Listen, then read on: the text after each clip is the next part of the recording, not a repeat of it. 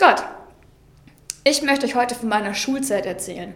Und zwar war ich früher in Mathe nicht so wirklich gut.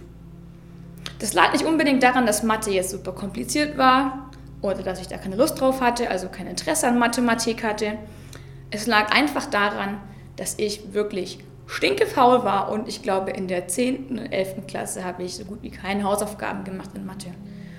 Ich habe mir da so ein anderes System ausgedacht und das bestand darin, dass ich kurz bevor der Unterricht begonnen hat, einfach meine beste Freundin, meinen besten Freund gefragt habe und von ihm oder ihr die Antworten abgeschrieben habe.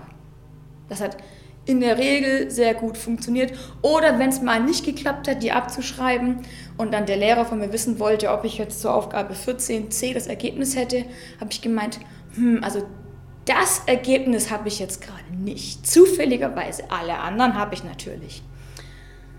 Das hat sehr lange sehr gut funktioniert. Bis zu der Klausur. In der Klausur saß ich da und ich konnte nicht abschreiben von meiner Freundin oder meinem Freund. Ich konnte auch nicht sagen, dieses eine Ergebnis habe ich jetzt nicht.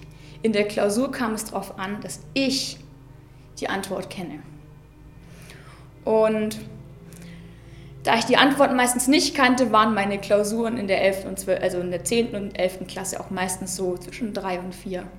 Irgendwann habe ich dann verstanden, dass es hilfreich ist, Hausaufgaben zu machen und schon wurden meine Klausuren besser. Aber vielleicht kennst du dieses Gefühl, dass du manchmal in der Klausur sitzt oder an einer schwierigen Aufgabe sitzt und einfach die Antwort nicht weißt. Und ich möchte dir heute eine Frage stellen. Wenn du morgens oder abends, wann auch immer, in den Spiegel schaust und dich anguckst, wer bist du? Kennst du die Antwort auf diese Frage? Weißt du, wer du bist? Und ich meine nicht die Antworten, die du von anderen abschreibst, die andere dir sagen, die Social Media, Instagram dir sagen, die dir von deinen Eltern übergestülpt worden ist, sondern einfach die Frage, wer bist du?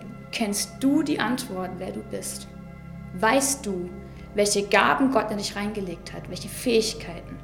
Weißt du, welchen Herzschlag er in dich reingelegt hat, wo er dich wirklich wunderbar gemacht hat? Weißt du, wofür dein Herz brennt? Und ich könnte dir jetzt vielleicht sagen, wie du diese Antworten rausfinden kannst, welche Bibelstellen du lesen könntest oder irgendwas.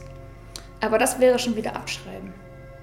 Ich möchte dir die Frage stellen, wer bist du? Und wenn du das nächste Mal in den Spiegel schaust, zum Beispiel heute Abend beim Zähneputzen oder morgen früh, nimm dir die drei Minuten Zeit, dir mal wirklich in die Augen zu gucken und zu überlegen und nachzudenken und zu überlegen, weißt du, wer du bist? Wer bist du?